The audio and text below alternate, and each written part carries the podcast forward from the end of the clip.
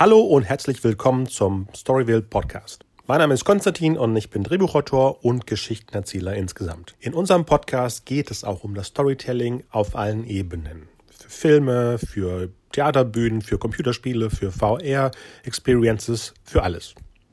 Die folgende Episode ist eine Vorgängerversion des Podcastes. Deswegen wird auch der Name Filmmakers Cast oft erwähnt, was ja der Vorgänger von Storyville war. Viel Spaß! Hallo und herzlich willkommen zu einer Sondersendung des Filmmakers Cast. Mein Name ist Konstantin und ich melde mich heute vom Cinestrange Film Festival in Braunschweig. Zu Gast ist dieses Mal Filmregisseur John Landis, bekannt aus den 80er Jahre Klassikern Blues Brothers, American Werewolf, Der Prinz aus der Munde, Die Glücksritter, das Michael Jackson Video Thriller und vieles andere mehr. Es gibt zu Cinestrange von Filmmakers Cast ein kleines Videocast, unser zweites mittlerweile, mit ein paar Impressionen von dem Festival. Dies hier ist jetzt eine Sondersendung direkt aus dem Werkstattgespräch mit John Landis, wo er fast eine Stunde lang über seine Filme spricht, Fragen beantwortet von den Fans. Die Qualität ist ein bisschen gemindert. Man versteht zwar schon, was er sagt, aber leider lief während des äh, Werkstattgespräches das Info jedes C1 im Braunschweiger Kino stattfand, die Pausenmusik im Foyer. Das heißt, ich kapiere das nicht. Es war gerade nichts los und es lief ganz laut die Musik. Das heißt, ihr hört im Hintergrund immer irgendwelche Chart-Songs. Ab und zu mal auch ein Warnhinweis, dass jemand falsch geparkt hat. Aber das umspielt Landis ähm, lässig mit seinem Humor. Ich glaube, dreimal passiert das nur zur Info. Das Ganze ist anderthalb Stunden lang auf Englisch mit Fragen aus dem Publikum mit einem sehr heavy German Accent, aber das ist eben so. Viel Spaß damit und bis demnächst. Thanks a lot. Thanks a lot. Now it's working. I will go to the audience so that everybody of you can have questions and I will hold the mic to you. It's mainly oh, it's like on a film set, isn't it like on a film set? I hope not. what, what is about your film sets? Can you describe your film sets? Was it not all the action on the set, nothing on the screen? Was different? How were your film sets organized? Well, every set, every set's different. Depends on your location, or whether you're on the stage, or it's filmmaking is very organized in terms of it's very hierarchical, like a like a factory or a military, like a ship. There's the director, but the set is run by the assistant director. The assistant director is in charge of the set, and he presents it to the director. He says, "We're ready," and then you move. Or not. Or not. Yeah, but uh, a set is very organized, believe it or not, because everyone has their own job, and the most interesting thing about uh, hello the most the most interesting thing about filmmaking, and by filmmaking I mean motion pictures because it includes digital, um, but it's handcrafted. No one understands when they go see a movie. It is handcrafted because a movie is made of individual shots, individual setups. Each setup requires the skills of electricians, plumbers, seamstresses, carpenters, drivers. I mean, all kinds of hairdressers, makeup artists, wardrobe and costume people. It's a very elaborate group of people who have specialized skills, and they all are there to give the director what the director, he or she, wants at that moment in front of the camera. And every time it's different. Every single shot is different, and every single shot requires the skills of many craftspeople, all hopefully being guided by one vision of the director.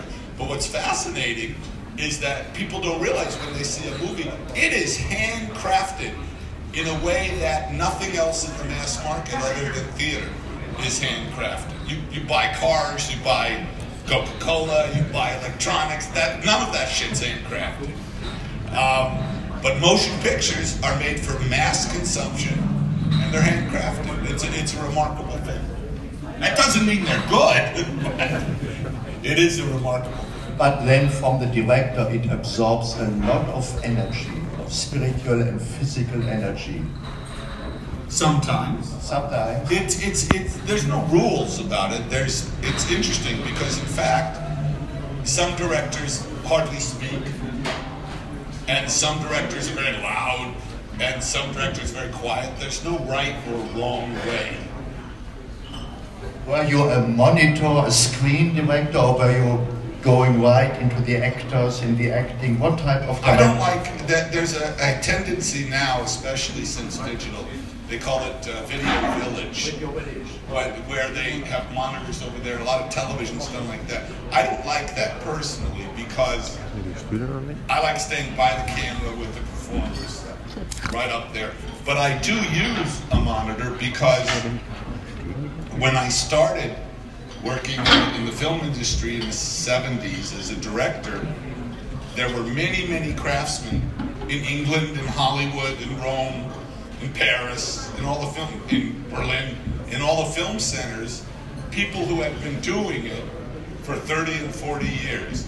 And so there were people who were camera operators, who were like surgeons. They were so accurate. But what happened, that changed. In the, in the early 80s, it changed because those guys retired or died. And then suddenly you had a lot of young people, thank you. Had a lot watch this. This, he asked me, this is very much like Laurel and Hardy. Watch.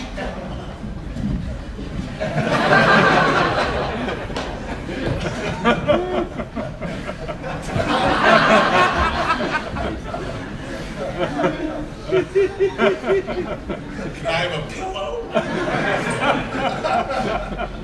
There a pillow? Okay, I'll stand.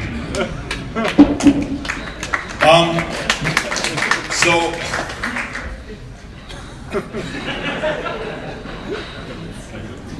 So, well, I have no idea what I was saying. What was I talking, about? Someone wake John up. What was I talking about? You don't remember. Thank you, thank you. What happened was she started to have operators, camera operators, who were younger and less experienced. And so if I, up until about 1982, if I had an operator, I could say to them, I want the camera to do exactly this and stop here and move here and do this. And I knew it would. But starting at trading places was the first time where I had a shot, a big crane shot, and it came down and follows Don and Ralph out of the car and goes up, and it's supposed to stop on this brass plate. That's, and I said to the operator, "Do we have it?" He said, "Yes, sir." I said, "Great." And then I saw the dailies, and the camera came down and went like this. You're the brass plate, and the camera came down and went. And I thought, fuck that. What? You know? So from then on, I used a monitor just to make sure that the operator's giving me what I want. But I can just look at it in my hand sure that the shot's. My, my final, if we would to speculate, science fiction, the year 2050. Your vision of filmmaking in the year 2050.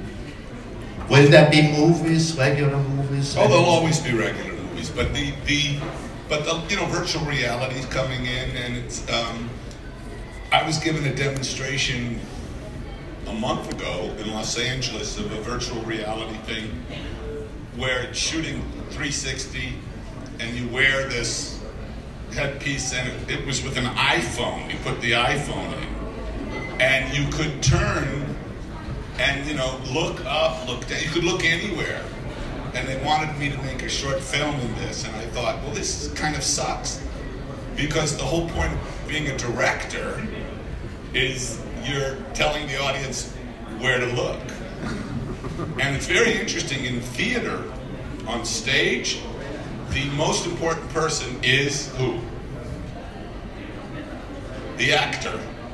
Because if you go see a play, no matter how well directed, how well lit, how, beautiful the set, how wonderful the costumes, if the actor sucks, or the actor's not doing what he's supposed to do, it's bad.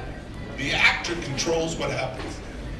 In a film, the director has much more control because he's telling you where to look or she's telling you where to look. Plus, they're getting the performance, hopefully, they want. And sometimes when a performer can't give you the performance you really want, you have to figure out a way to pretend they are, to trick you. There are many film tricks to improve an actor's performance. And we've all done them. Um, but anyway, it's. Uh, how is it going to be? I don't know, but it's going to be the same in terms of storytelling. What I'm, what I'm sad about. Things still stories. Do I think stories? Oh, how long has it been? 300,000 years there have been stories? Yes, Yeah, I think stories. think so? Yeah. I know so. Okay. That's what religion is stories. Of course, it's stories. Humans need stories. That's the least of it. The, the hard part is how you tell the story. Good. So I would go to the audience and Be careful. Any questions? oh my God. No. You're like from Star Crash. Okay, one. Yeah, okay, I come over, I come over. I feel like I'm like the butcher or the baker. We're up here like we're a judge. Oh, yes, Judge. Judge. Hello. Defender. Judge, take that man out. I would have a question about today's filmmaking. Like when you made movies in the 80s or 90s, you had a certain budget, a smaller. It's a car is parked wrong and they have to move the car. I'm sorry. TK 912 wird gewesen sein Fahrzeug zu entfernen. Vielen Dank.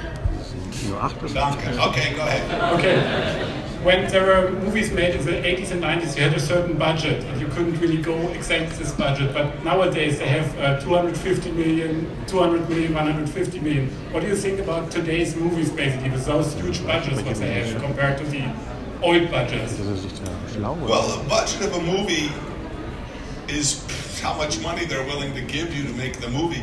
In uh, a lot of these movies they're making, the superhero movies, the Marvel movies and stuff, the money is eaten up by the digital effects.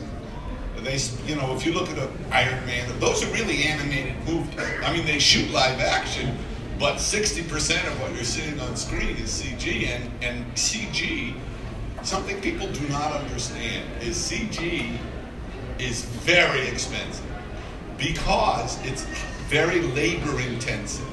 There's more human labor in computer animation than in traditional drawn animation. You know when you watch these movies at the end credits, those names, they keep going. Those are all, see, that's because it's animation and it's very expensive. But in terms of what do I think about, it's not the money about making the movie. What has changed dramatically is the marketing of a movie. It's it, with the internet has changed everything and is still changing everything, and nobody knows what the fuck is going to happen. Seriously, and and with piracy, it's very difficult. That's why very often now big movies open all over the world at the same time. It's because they're trying to protect it against piracy. It's very hard because the biggest pirates are the Chinese military, and it's sort of you can't go arrest them. You know, it's, uh, it's difficult. So it's a hard thing. And my sadness with this is just evolution and technology. But now most people are perfectly comfortable watching a movie like this or or on a laptop. I mean, the way people watch television now is they don't watch it at the same time. It used to be that nine o'clock Sunday night, you know, we all want. No, I mean, more people are watching television than ever, but all by themselves, on laptops, whatever. And so it's a strange time, and I don't know what's going to happen. Okay, thank you very much. No, you're welcome. But you know, I, I really believe the best way to see a movie, and and you can't replace it, is in a big theater with as many people as possible. Because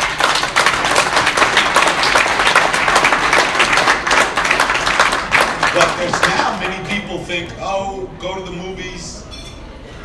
How much does it cost? Tell me. Eh, we'll watch it when it comes on TV or something. Yeah, it's expensive. And the problem is, movies are meant to be seen large and with good sound with many people because the more people are in the audience, the more intense the experience. A funny movie is much funnier geometrically with people. A scary movie is much scarier the more people. A sad movie is sadder. A romantic movie is more romantic. A sexy movie is sexy. I'm very serious. It, it, it's like contagious. It's emotional. And laughter and fear is contagious. And it's really sad because more and more people are perfectly happy to see a movie, you know, like that. Uh, laughter and fear is a, a very good connection. Uh, I've got a question about uh, American Werewolf in London. Uh, there's a nightmare with uh, werewolves in Wehrmacht uniforms, and um, I do not know. Uh, you know the speed metal band Slayer? Do I know what? The speed metal band Slayer from America. Uh, they. I. It's a rock band. Called Oh Slayer. Slayer. Yes, Slayer. Um, heavy, heavy metal. Yes. Yes, Um, okay. And uh, the artwork of uh, one album uh, has got a werewolf with a uh, Wehrmacht steel helmet. Is it possible they are inspired uh, by your film? What year was it? Uh, Mid 80s? Well, that's easy. If it's after 1981,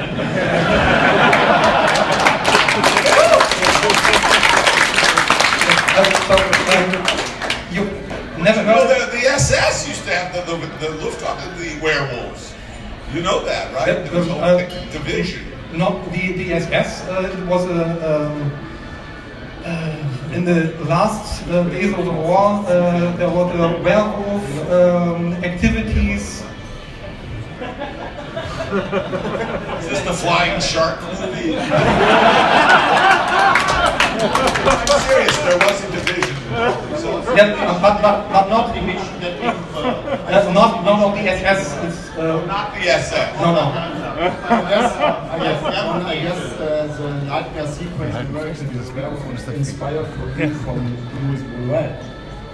Well, Yes. the not the Nazis, but the idea of he's right. There's a there's one of my favorite movies is a movie by Luis Buñuel called The Street Charm de Bourgeoisie, which is a great. movie.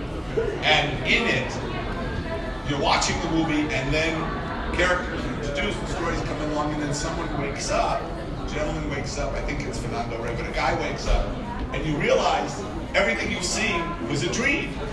And then he goes about his business, and you get involved with him. And then a woman wakes up, and you go, wait a minute, because everything we just saw was her dreaming about this guy having a dream. And it happens like four times.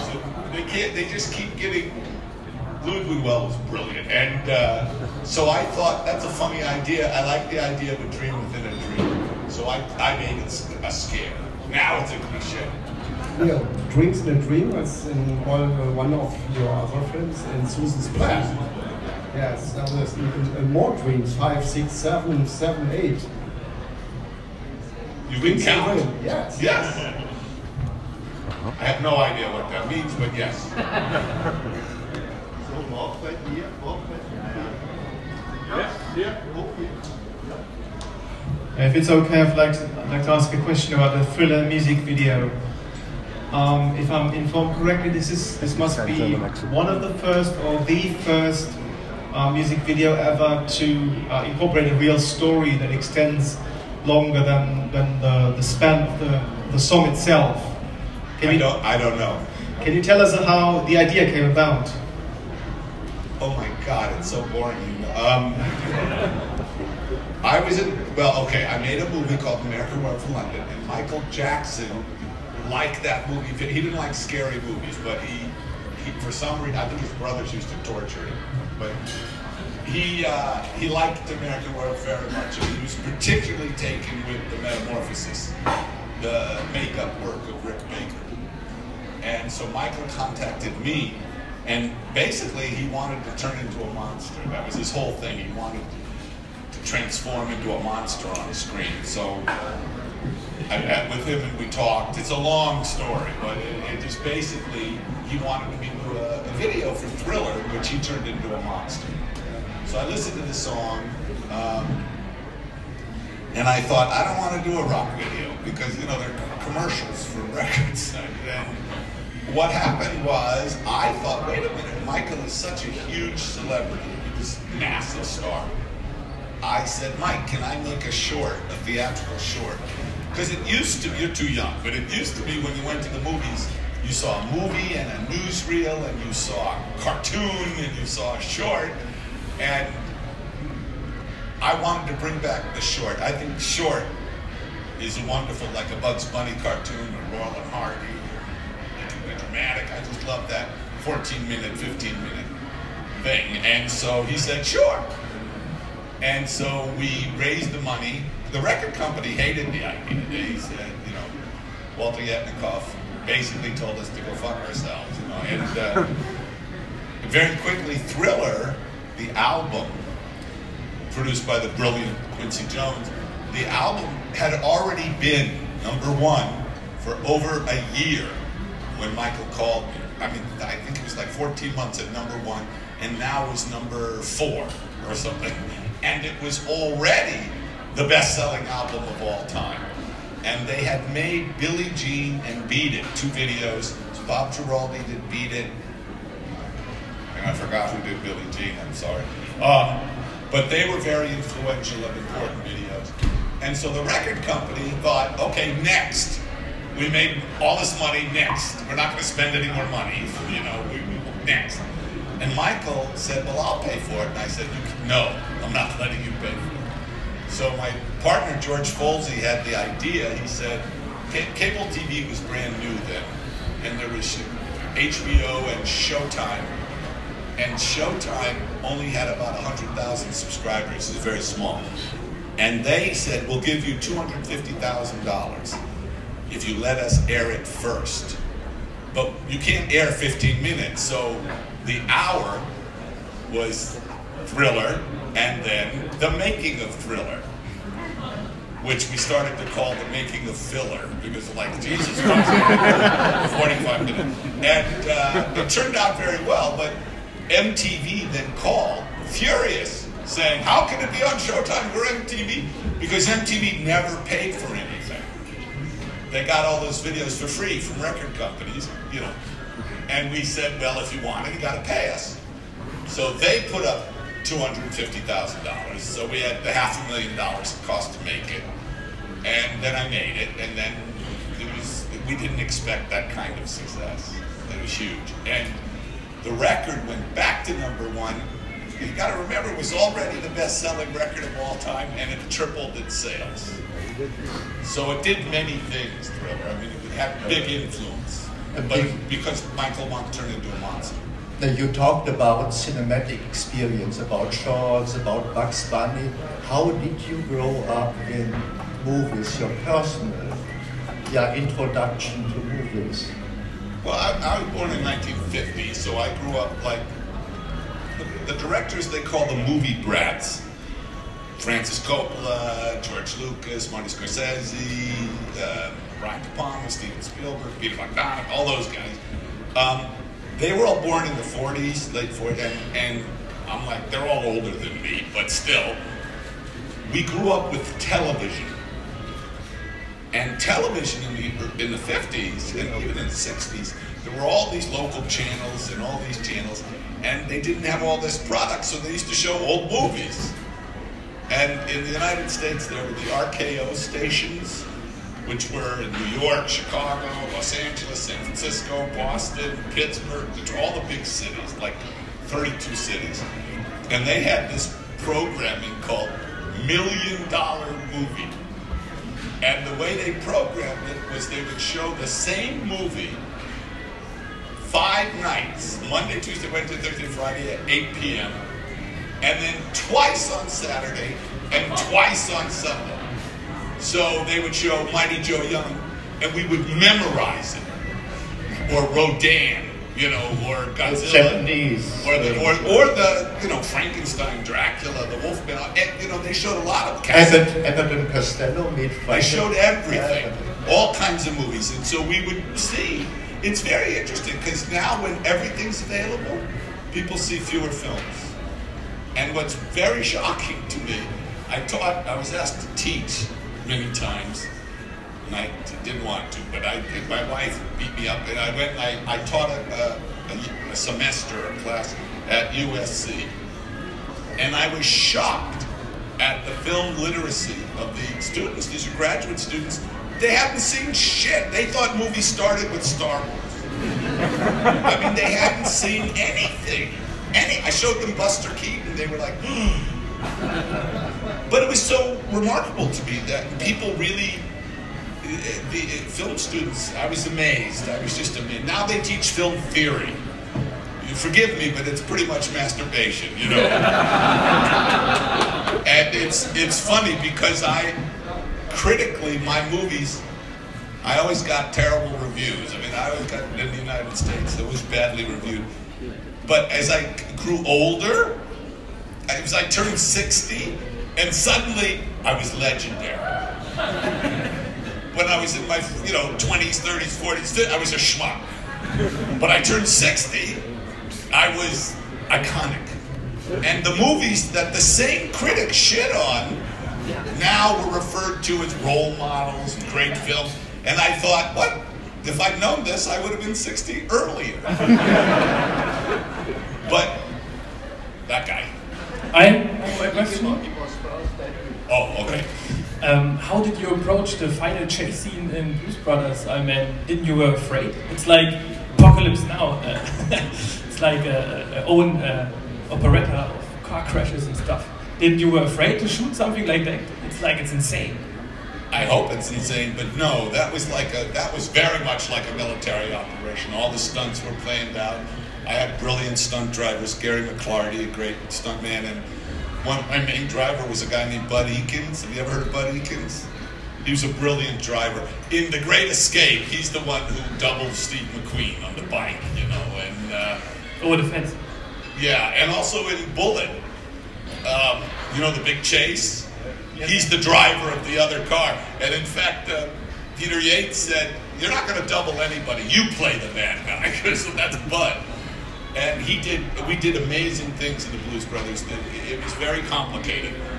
And we had a lot of cooperation from the police. And, uh, but it was silly. I mean, we did stuff that was insane. We had downtown Chicago, we had uh, 36 cars going 110 miles an hour, some shots, which meant we had to have 400 PAs and about 70 cops because you had to block every entrance, every possible entrance to the, that one piece of street.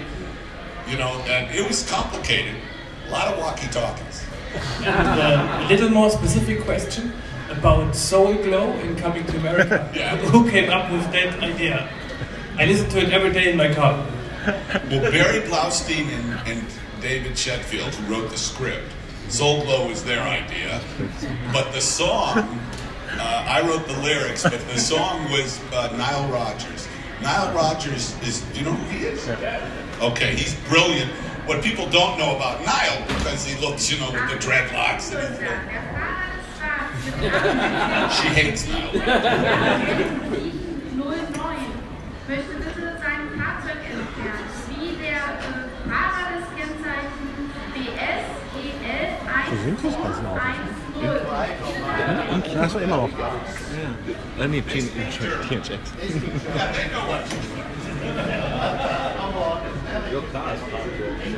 They're not American.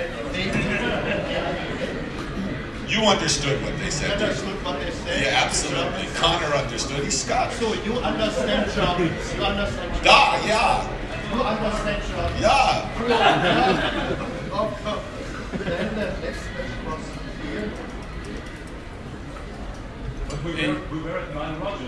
Nile Rod, thank you. Nile Rodgers is brilliant, and everyone knows Chic, and you know Freak Out, and they also know that he's a brilliant producer. He produced David Bowie and Madonna, but but what you don't know is he's a classically trained musician from Juilliard. He's one of the great players, but the guy really knows his stuff, and he wrote the score for Coming to America while we were shooting. That's the fastest movie ever made. And it, it's a great score. I'm not talking about the songs, because most of the songs are very 80s, you know, when it was made. But the score is great. And so I gave these lyrics to Nile, and I said, make this ridiculous. And he brought in a singer who could hit these things, and he said, record it, and we listened to it, you know, the ah, the soul.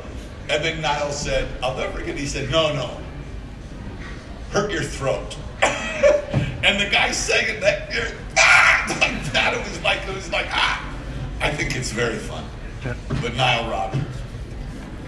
Uh, you, you participated in a documentary called American Grindhouse about uh, the American exploitation cinema. Is this something which has influenced you or which you personally like? Some of your favorite movies of all time?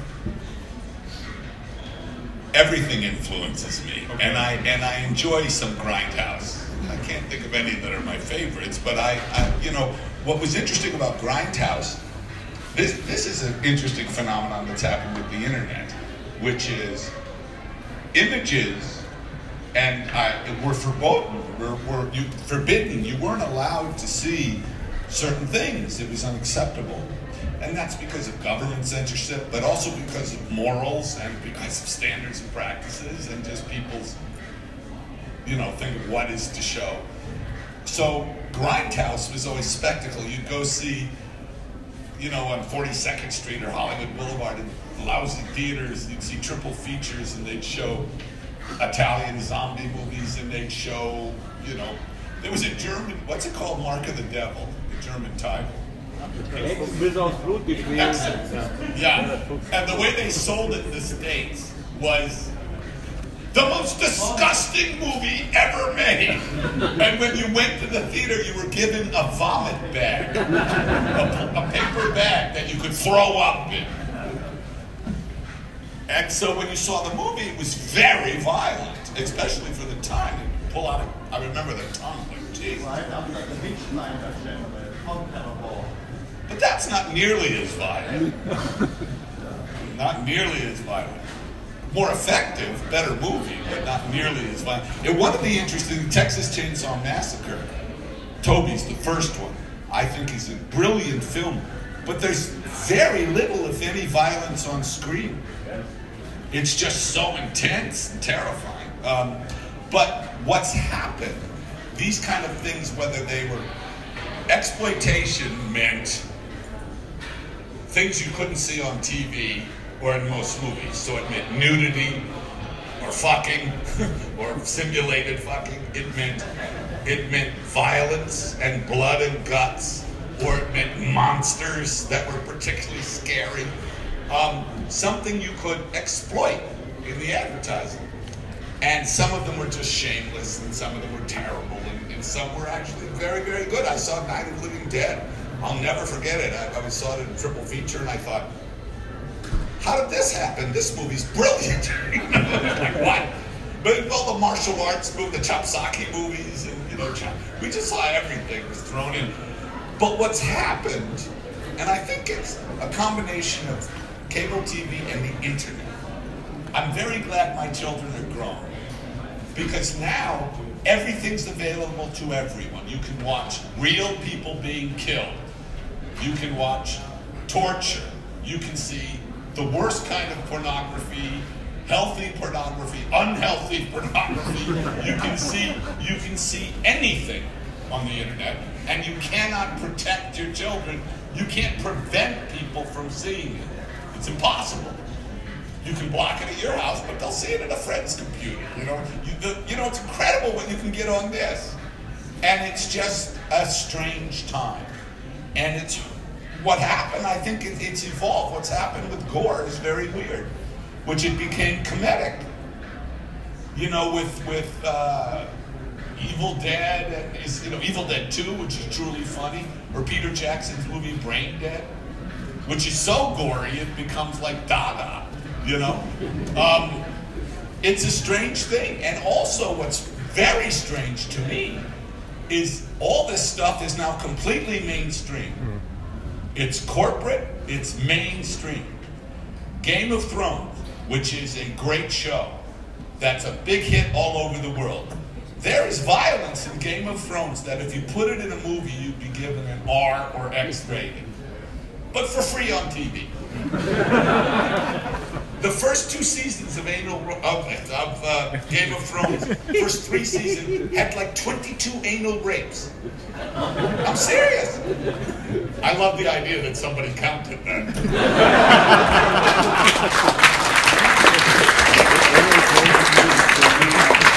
But it's very strange. It's a very strange thing that you can see. You know, on cable TV now, you, there are all these movies, you know, that where Roger Corman, New World, used to make the student nurses or those Filipino, you know, sh- women in cages, just nudity and women. Now every cable show you is sort of like for no reason. What one of my favorite tropes, and Joel Silver was a producer, a big producer in the 80s. And one of my favorite things, a lot of Walter Hill movies, and a lot of these, a lot of movies in the 80s, was there'd be like a cop movie or a, whatever the movie was, they would have a scene in a strip club. For no reason. And they'd be sitting there talking just so you'd see the girl. You know, it was just to get the tits in the movie. It was like, they, you know, I had the idea of someone going, okay, car crash done. How many tits in the movie? Okay. And now all that stuff is on TV. And it's mainstream. Very much like very much like comic books and science fiction. That used to be when I was into comics or horror films or things like it was Otrey. We were, we were weirdos. And then George and Steve. You really have to go with Star Wars and then Jaws. Jaws is a remake of The Creature from the Black Lagoon. And Star Wars is a remake of Flash Gordon and Buck Rogers. And what's fascinating is those were always B pictures, low budget. And now they're A budget. It's weird. and now they're big business. It's very weird. It's like, you know, I, it was like I said to George and Steve, like Revenge of the Nerds. Uh, well, um, let's go back to the good old days of the Blues Brothers. This used to be a tribute um, to all the great musicians of the 50s and 60s, but somehow over the years, um, the Blues Brothers became so iconic that they overshadow their influences. Can you recommend? I don't think that's true. No. Okay. no, I disagree. So, uh, would you recommend some records from the 60s and 50s for us? Well, it's not about the 50s and 60s so much as rhythm and blues, but yeah, sure, I'd recommend any Stax record. And, or, or, you know, a lot of what people don't realize is rock and roll and rockabilly and, and country western and gospel, they all kind of come together. Um, so I'd recommend any Sun records. You know, there's a lot of early Jerry Lee Lewis and Little Richard, Wilson Pickett. For the best guy, I mean, I, I'm very lucky. I've worked with some of the great acts of all time. I mean, everybody from Aretha, David Bowie, Paul McCartney, Michael Jackson, John Lee Hooker, Wilson Pickett. I mean, I've worked with so many great artists. Um, but I'll never forget when I was 22 years old, 1972. My friend Jim O'Rourke and I went to Las Vegas. We drove to Las Vegas. And I'd never been there. And it's a very bizarre place. And the Hilton International Hotel, Elvis was playing thing, and to us, Elvis was a joke. Because he wasn't fat yet, he was lean. But he wore those white jumpsuits with the long fringe and, you know, cut the hair, and he had that dyed black hair. And I think it was because of all the terrible movies he made. He just made all those terrible I just thought Elvis is like a joke. Um, you know, we're in the Beatles and Bob Dylan and Simon and Garfunkel and Aretha Franklin and, you know, all those people.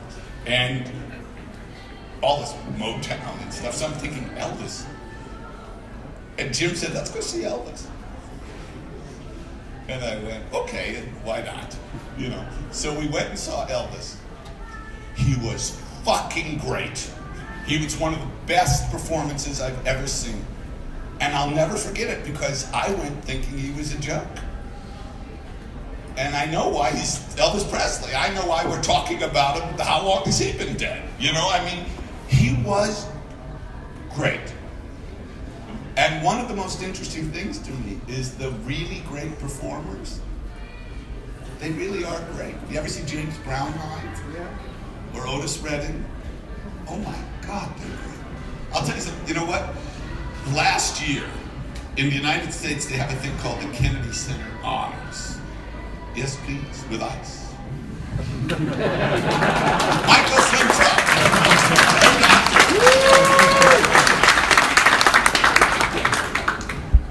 Something terrible's going to happen, I know. um, but what was I going to? Oh, go to YouTube. And uh, it was last year at the Kennedy Center Honors, which is like.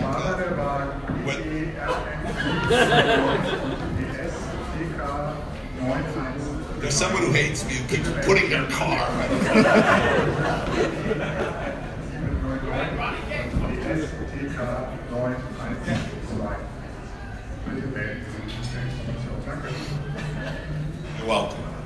Um, what? Outer space. You could make that movie. Anyway, um, I was just telling you to go on YouTube. Okay, so the Kennedy Center, the Kennedy Center honors are a thing every year where it's honoring art, great artists for their contributions, and people like Bob Dylan and opera singers and great pianists, great composers. Paul Simon's gotten it. Thank you. George Lucas has gotten it. Spielberg has gotten it. Um, but usually it's poets and musicians and stuff. And last year, one of the honorees was Carole King. And so people perform and stuff. So there's President Obama and Mrs. Obama. And I know, I think George Lucas and Carole King and I forgot who else were up there. I think Maya Angelou maybe. Anyway, they're sitting there, very distinguished. group. And out comes Aretha Franklin. She's wearing a huge fur coat and carrying her purse. She come, the audience goes crazy. And she comes out and sits down and starts playing the piano. And she does You Make Me Feel Like a Natural Woman, song written by Carole King. Watch it on YouTube. Just just go home and open it and watch it. Because you go, oh, that's why she's Aretha Franklin. you know? She's fucking brilliant. Oh, someone, you already asked him that. Uh, but Rudolph likes you. Um, can you tell us something about your relationship with Dan Aykroyd over the years? My relate, we're lovers. I guess so. Danny Aykroyd is someone I actually I really do love. Danny Aykroyd. He's a he's a wonderful, totally insane person. Um, he's he's I don't think he gets credit for what a really good actor he could be. Um, he's a uh, has an original brain. he come. I mean, think about it. Ghostbusters, Blues Brothers. Those are Dan Aykroyd ideas, you know. And he always comes up with. The, he's a motorhead. He's a biker. I mean, if he had many years ago, Rosie Shuster was his girlfriend, at the time, and she said uh, Danny Aykroyd's epiphany would be to commit a crime and arrest himself. He's, he grew up in Canada, he's Catholic. He, he actually was in a seminary. He was going to be a priest for a while there.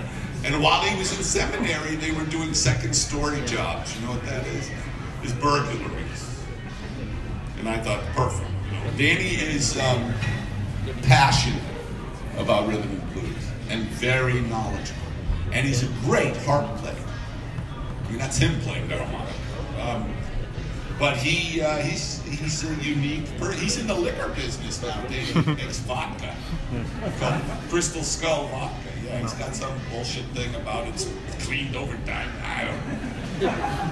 But I I really think he's great, and and when I people don't appreciate Danny, and I think he's ill used because if you look at him, look at Danny in Trading Places, and then look at Danny in uh, as Elwood they're like from different planets. You know, the guy can do anything. And, and uh, anyway, I think he's wonderful. And he's a friend. Well, since you mentioned uh, Trading Places, um, would you agree that it's the greatest film about behaviorism ever made? About what? Behavior psychology. Behavior. Would I agree? Yeah. That's a great. No.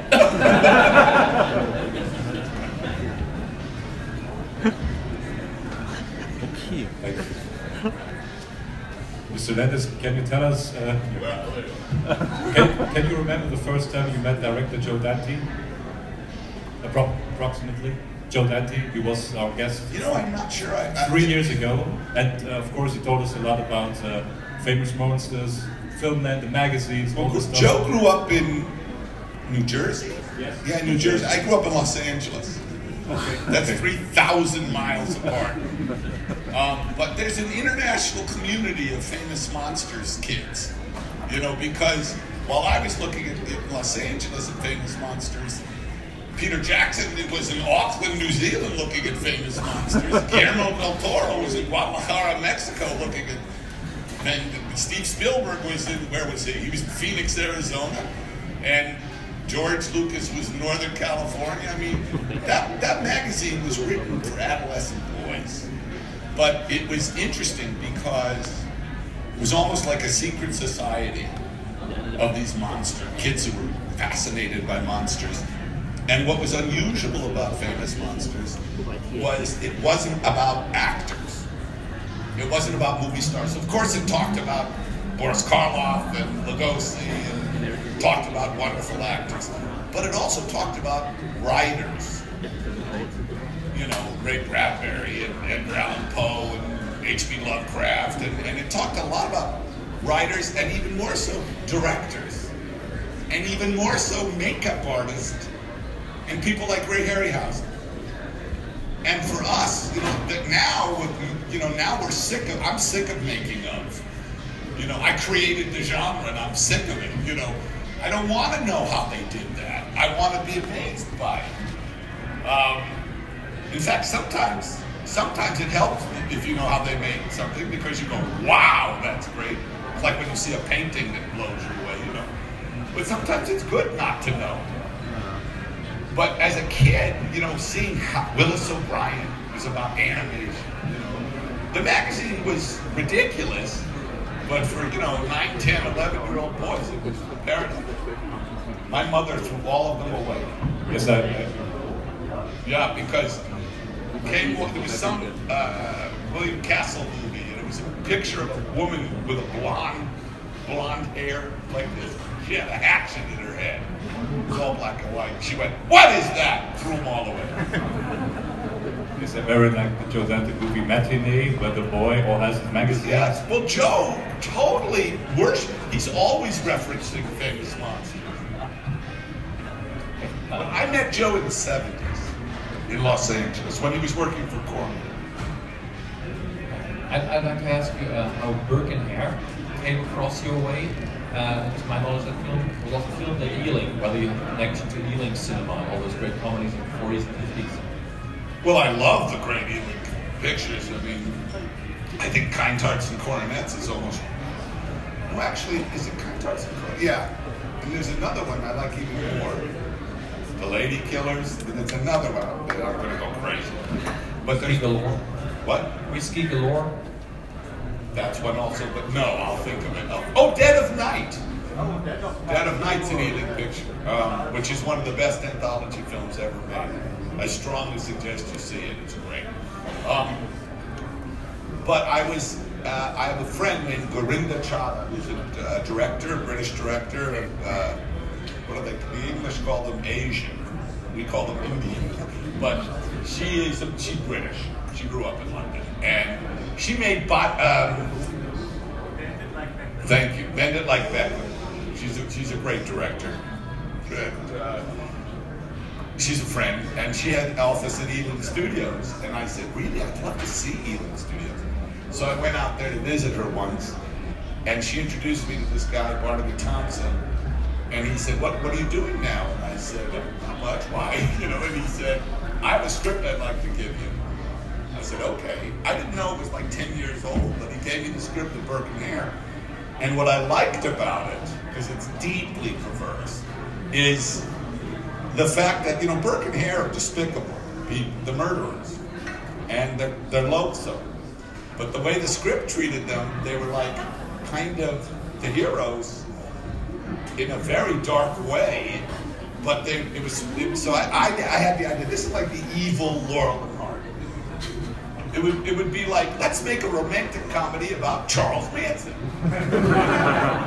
so uh, that's how I made the movie. It's very British. It's all English.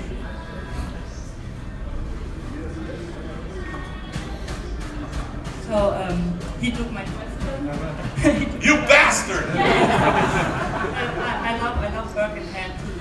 And so my, my second question is is working with Simon Pegg as funny as we all think? He's wonderful.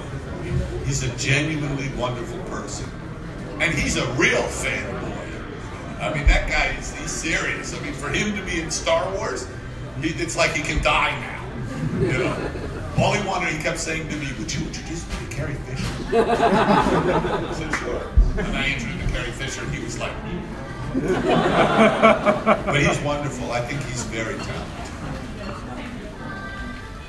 So yeah, you already talked a little bit about music and, and rhythm and blues, but more in general, there's such a strong presence of Black American culture in your work, starting with Thriller, but most certainly with Trading Places. So yeah, why so? Much more than in, other white directors' work.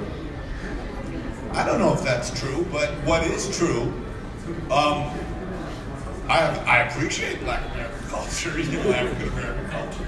Um, what is very true is I'm very proud of something. You know, every everybody makes movies for different reasons. For money, I've done that. For political reasons, I've done that. You know, for emotional reasons, as favors. I mean, there are lots of reasons to make movies, and sometimes just for the opportunity to shoot. Um, why is that fun? Anyway, um, with trade, with uh, coming to America, when Eddie came to me and pitched that to me, he didn't have a story. What he had was uh, African prince comes to Queens in New York to find the queen, and there really wasn't much of a story. But I went back to Deborah, my wife, the very brilliant costume designer and professor doctor, another one. There are a lot of them. Uh, when is when is she speaking? Where? Not here. How is she going to show her stuff? Her-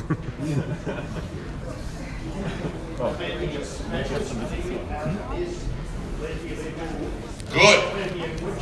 Okay.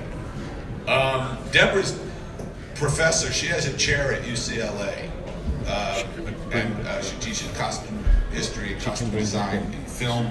She's written many books. If you're interested in filmmaking, she's really good at this, and she will change your brain and your appreciation of film and what's involved, especially in clothing. Um, and it's very different than what you think it is. She's a brilliant teacher, so she's speaking here tomorrow at noon. No, at one. At one. If I, you're really lucky She, she teaches all over the world. She teaches at AFI, and UCLA, and USC, and then NYU she teaches everywhere. Um, in any case, I told her about the idea of coming to. Eddie said, you know, what do you think? And she said, John. She got very excited. And she said, It's Cinderella. And I went, Yeah. She goes, But it's not Bavaria. It's not Ludwig's castle. It's not, you know, traditional fairy tale where it's Middle European. It's Africa. So instead of fantasy Europe, it's fantasy Africa. And what she meant was, boy, do I have an opportunity to make great clothes. but it was interesting because I immediately thought, it's Africa. And I hadn't thought about it, and I went, well, wait a minute, Eddie's black, so Eddie would come and it would be. And I realized it would essentially be an all black film. I think in the movie there's like six white people at lines. It, it is mostly African American. And, or Zamundan, you know. And what I realized was up to that point, I never talk. This, you, when you do things for certain reasons, you never talk about it until 20 years later.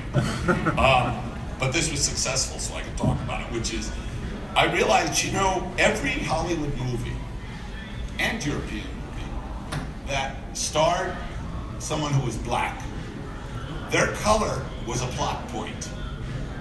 Even Trading Places, Eddie played the black guy. Sidney Poitier always played the black guy. Um, and I thought, Jesus Christ, this is a movie.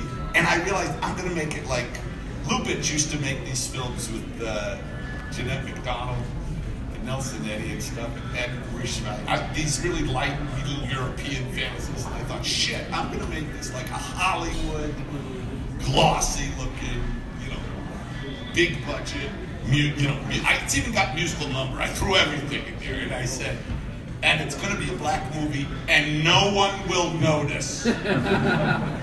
because the story has nothing to do with the color of their skin. Nothing. We make jokes in it about African American culture. They're jokes about, you know, but the movie has nothing to do with their color. They could be Japanese, they could be white, they could be Catholic, they could be Jewish, they could be Muslim. Makes no difference what the fuck they are. It's a classic little romantic comedy. And I thought, that's very exciting. And so I'm making this movie, and the whole time I'm thinking, you know, shit, are they going to realize this is, uh, are they going to notice that what I'm doing? But Eddie was such a big star at that point that I don't think that, you know, Beverly Hills Cop, he's the black guy. You know, it's like, I thought Richard Pryor played the black guy, you know, and I thought, this has nothing to do with their color. And I'm going to, you know, and they made films like black exploitation films for what they, there's a wonderful euphemism, urban. They mean black. And I said, you know, I hope nobody notices. And the good news is, the picture was a huge international success. Nobody noticed. No one has ever said anything about it. So I'm very proud of that. I have no idea what you asked me, but that was the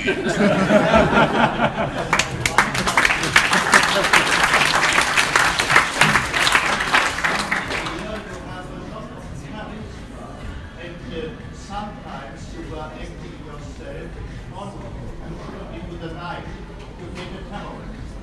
Now, I mean, uh, the common, uh, the common topic all over the world. Uh, Can you comment about this? Why did you put uh, the role of a terrorist? I can easily tell you what happened in Scum. Uh, Is a movie that's based on a real story, believe it or not, because it seems like a stupid fantasy, but actually happened.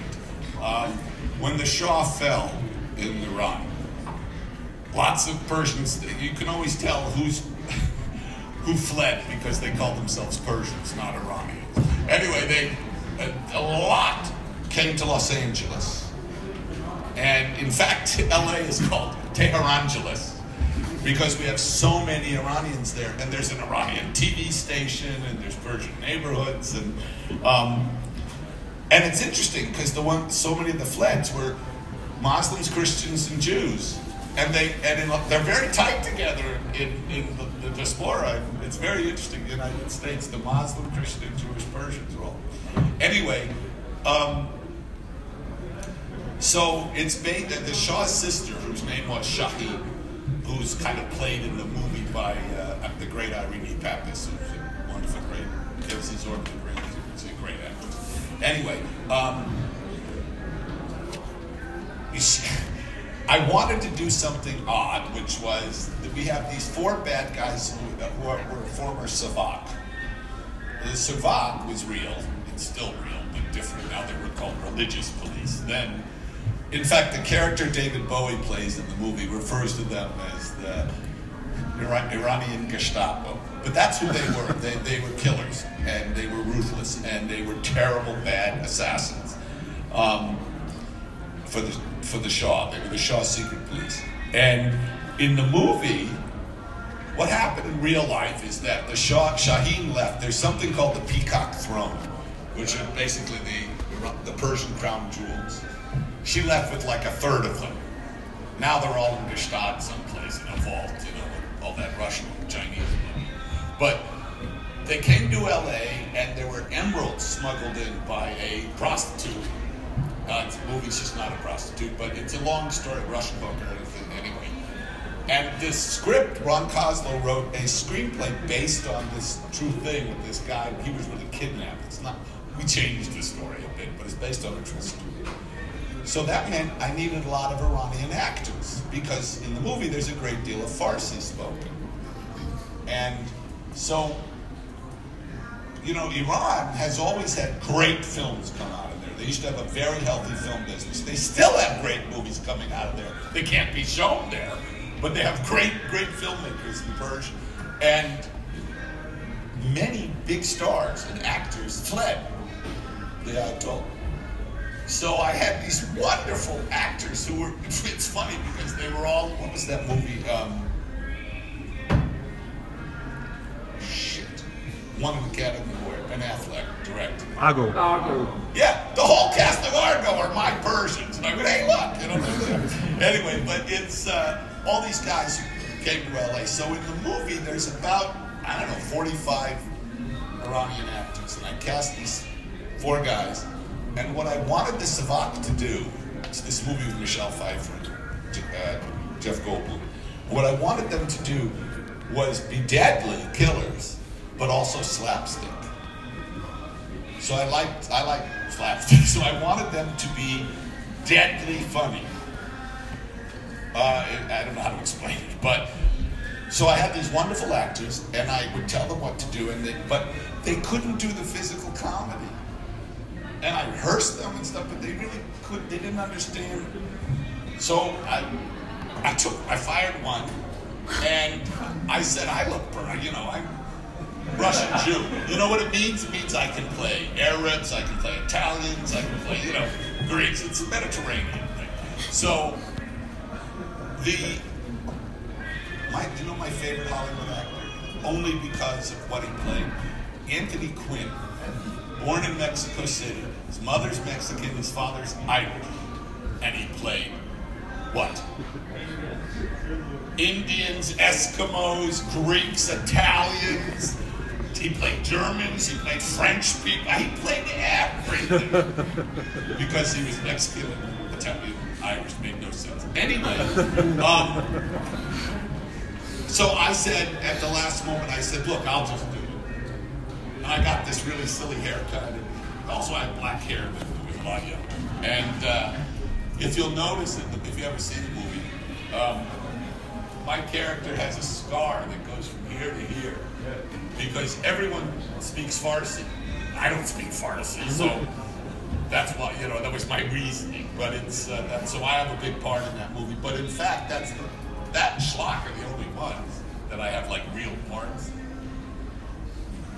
So There's a funny scene inside with Don Siegel at the restroom. yes, but a lot you know that the directors in all of my movies. It's always good. Anything else? Yeah, yeah, it's yes, it went. Roland, you can't ask anything. see that guy, Roland? Raise your hand. That, see that guy, Roland? How many fucking things have you asked me to sign?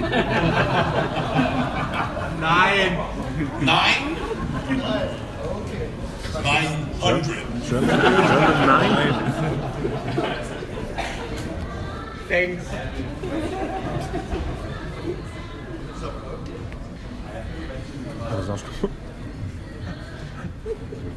About the microphone, a I have a question about the Kentucky Fried uh, movie.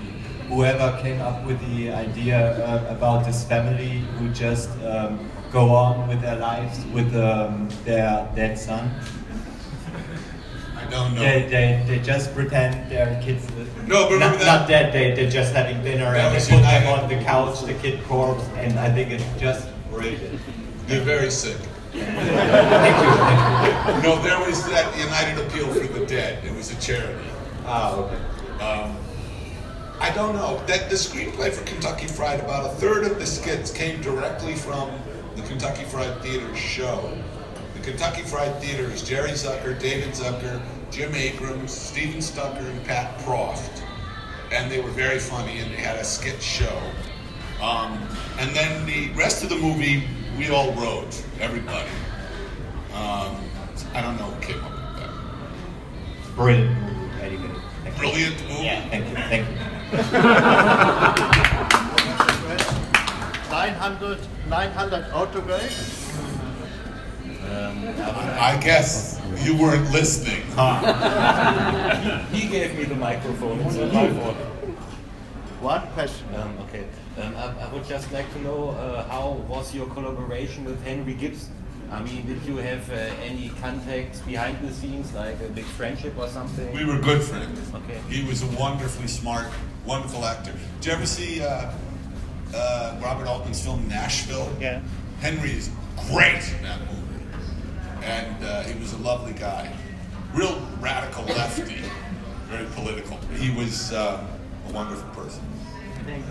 I heard that in, in Hollywood now they have scaled up to 1,500 or 2,000 actors and singers, uh, uh, digitized them. Uh, uh, for what purpose? Where did you hear this? I know this. There is a company, Gentle Giant, and they do it. Karl Mayer, he does it. He says every yes, he says every actor in Hollywood is being scanned and digitized with German medical. Who's the, who made the Flying Shark movie? Oh, he is Mark. Mark. Because this is your next movie. This One of your first experiences in film business was uh, as a, uh director assistant as, at, at- on, on Kelly's Heroes in Yugoslavia, Novi Sad. How did this happen? I was a gopher, not a, you know, a gopher. That they're called production assistants now, but you go for coffee, you go. Um, no, my the first movie I worked on, I was a mailboy at 20th Century Fox, and the first movie I worked on was uh, called Catch 22. It was a Mike Nichols picture, huge movie Paramount made in, in Guaymas, San Carlos in Baja California. It's very beautiful there, and I hated the job. Um, my mentor was a wonderful Hungarian American uh, named Andrew Marton. Bundy Martin started uh, making films at UFA. He made a lot of films at UFA. In Babelsberg, yes. The silent, silent days. He tells a very funny story. It's not funny, but a true story, which is he was he had made a film. How do you say in German? Storm over Tibet. Sturm über Tibet. That was the movie. Silent film that they shot some of it Tibet. And they had made this film and they were in the cutting room cutting. And his editor was a communist. And this is, you know, in a scary time. And one day, the editor comes in in a brown shirt. This is absolutely true. And Bundy said, What the fuck is this? And he said, Don't worry, Bundy, I had to do it because of the studio and the, the unions. I had to do it to keep my job. But I don't, you know, I'm a, he said, I'm a roast beef Nazi. And Bundy said, what's, what's a roast beef Nazi? And he said, I'm brown on the outside, but red on the inside. and Bundy picked up the phone and called his wife Jarmila and said, pack our bags. And he went home, got in a car, they drove over, the, they closed the borders like three days later. Went to Paris, went to Hollywood, never looked back. Um, anyway, he, uh, very scary times. But he, he um, ended up as a director at Hollywood, and he, he was called Andrew Marton. He made movies like King Solomon's Mines with Stewart Granger. He, well, he became, exactly, he became very famous as a second unit director, meaning an action director. And he directed the Chariot Race in Ben Hur. He directed the Sea Battles in Cleopatra. He directed, oh, he was the American, there were three directors on the, you ever seen The Longest Day? It's actually a good movie. Three directors, a German, a Brit, and an American. Bundy was the American. He was the American with the very thick Hungarian accent. He, Bundy used to say that uh, the, the first line of every Hungarian recipe, steal a chicken. but, uh, but he, uh, but Bundy offered me a job on the second unit of Catch 22. And if, I don't know if you've ever seen it, but it's about B 25 aircraft. And Paramount had at that time, it's not a joke, like the sixth largest air force in the world because they had all these planes. They had like something like 19 B 25s. And they were they were held together with rubber bands and masking tape. I mean, they would, and we did all the flying. And I was I spent three weeks there, and I was I hated it. even though it was very beautiful and I was working on a film, my job was in the belly of a B 25. How they fought a war, I don't know. They flew like this. You know, your teeth would hurt when you came down. And, and my job, Bandera es Roja, Bandero es Verde. You know, we're flying around. If you see that movie, all that flying's real. It's spectacular. Um, but I, but down there on the ground was Mike Nichols, you know, and uh, David Watkins and Orson Welles and Alan Arkin and all these, you know, Art Garfunkel and Bob Newhart and Marty Balsam, all these great actors, Jon Voight, they were like down there. So I quit. I went back to the mailroom because I saw more filmmaking there. Um, when I was a mailboy at Fox, they made MASH. That's where I met Don Sutherland. They made, uh, they were finishing Hello Dolly. They made Beneath the Planet of the Apes. They, I mean, they were very busy. And Irwin Allen was a schlock producer who had all these TV shows, Lost in Space, Voyage to the Bottom of the Sea, Time Tunnel, Land of the Giant. They were all shooting, so there were always lobster men, monsters walking around. It was wonderful. But then Bundy was hired on an M- this movie you're talking about, an MGM movie called. It was released as Kelly's Heroes. What was it? uh, What was it called here? What does that mean? Commando Gold. Gold. Steal the gold. Anyway, it's a very silly movie, and I he. I you don't think it's silly? You think it's a documentary? It's funny. It is funny, but it's ridiculous. There's a hippie in World War II. Um, anyway, we there was an actor named no no the German uh, um, I can't I'm of his name. That guy had no sense of humor. no, I forgot his name. Uh, that's terrible. God. Does jemand have uh, Internet IMDb? IMDb, look up Kelly's Kelly's Heroes. Heroes, the German actor. Maybe somebody has. Nobody has Nobody. Nobody.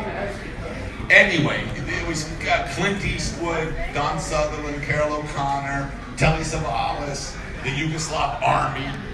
Uh, it was a huge movie. The strangest thing about that movie, it was directed by Brian Hutton. Had a British crew, Italian wardrobe, German and Austrian special effects.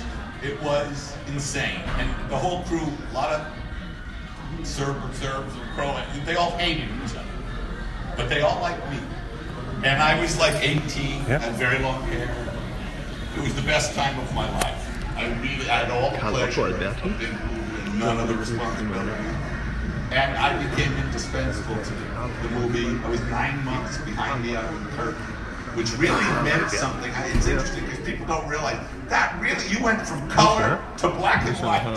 It was like going from Einzige, 1969 sonst würde ich selber kurz Der machen. richtige deutsche Name It was ist. bizarre. You went, you know, went Okay, die machen wir ein Stück weiter, ne?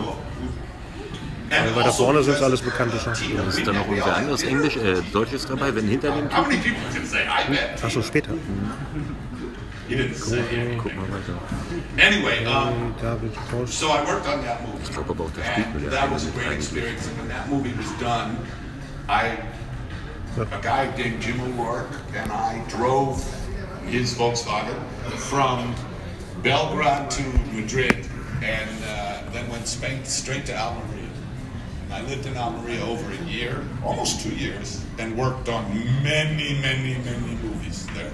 For example, with Michael Winner. Oh, for Michael, I, I worked on Chato's Land and Law. No, Chato's Land. I don't know. And some, yeah, I know Chato's Land. He was an outrageous character, Michael. Did you meet there Robert Paynter? Your, your That's where I met Bob Paynter. I'm, I'm t- Bob Paynter. Michael Winner was an English director, made a lot of movies, and he was very outrageous.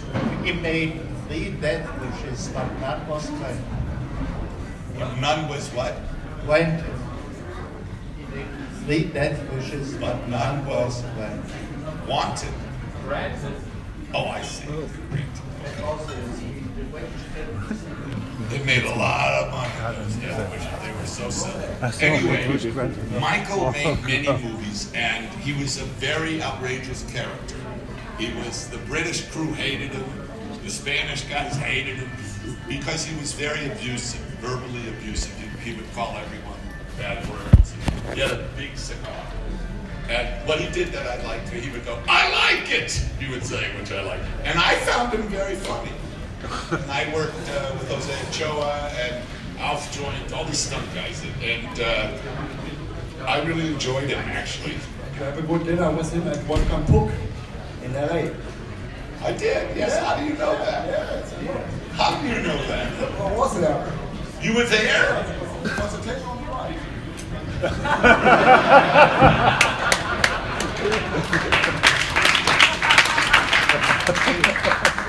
That's very scary.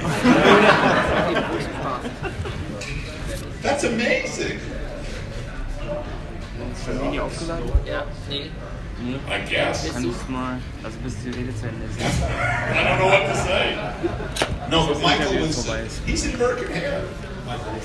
He's in the coach that goes off the Du machst mal hinten drüber. Robert Peter did a cameo on uh, on uh, Burke and Hare. Roberts and Which together with Harry. with Ray Harryhausen. But Bob Paynter was in Burke and Hare. If you see Thriller, Bob Paynter, the DP who shot Thriller, is sitting in the audience in the theater. Um, Bob Paynter was in Coming to America. Bob Paynter was in Spies Like Us. Bob's in like most of the movies he shot for. I don't think he's in Trading Places. But he was a British DP, wonderful man, and very talented and very. I liked. I loved him. He was. He did. I think. I think we did eight or nine movies together. But anyway, one a la- one last question. Is there a project you regret? From them. no, not from, from someone who hasn't asked me a question. A very important question. No. Okay, then let's investigate a lot. Mr. Lenz, um, so I think you're a friend with many uh, famous directors of our time, Steven Spielberg or Joe Dante.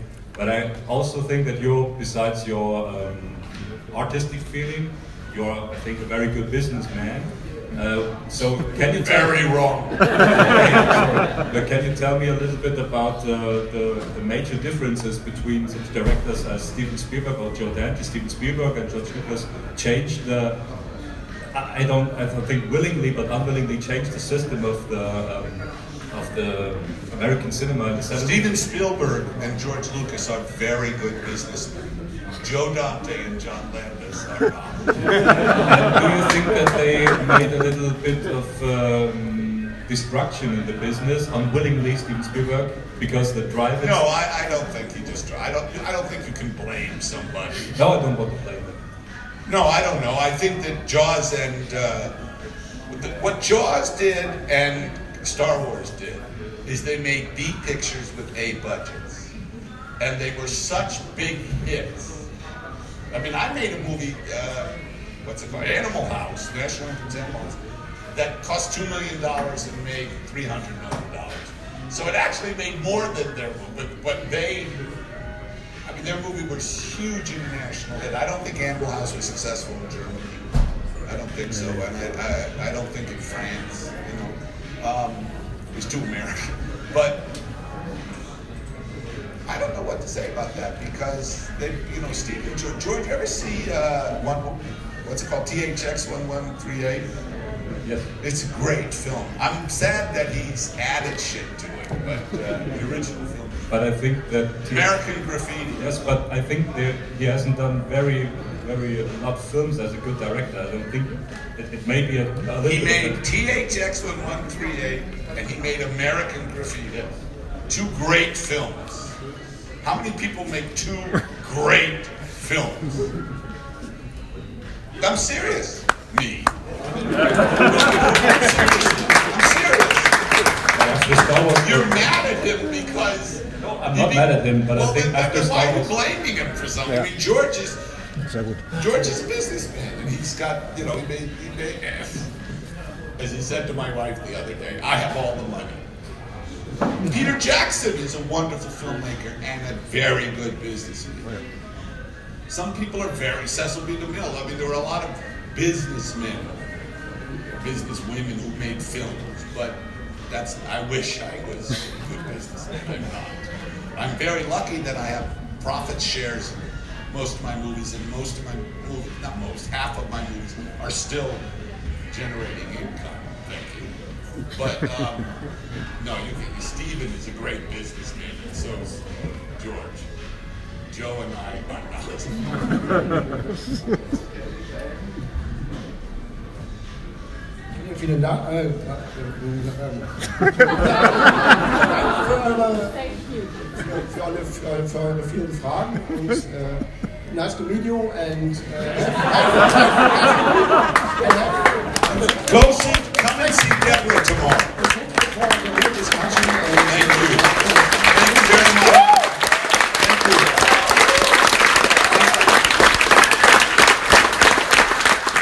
Falls Fans dabei sind, die mit dem Englischen nicht zurechtkommen, könnt ihr gerne auf unsere Seite zu bestimmten Themen, die er vielleicht angesprochen hat, die ihr vielleicht teilweise verstanden habt, gerne was fragen, dann äh, übersetze ich die wichtigsten Antworten von dem Filmemacher. Und vergesst nicht, besucht uns auf unserer Filmmakers Cast Facebook-Seite, also facebook.com slash filmmakerscast in einem Wort und schreibt uns mal eure Lieblingsfilme, eure Lieblingsregisseure und alle Themen, die euch so beschäftigen.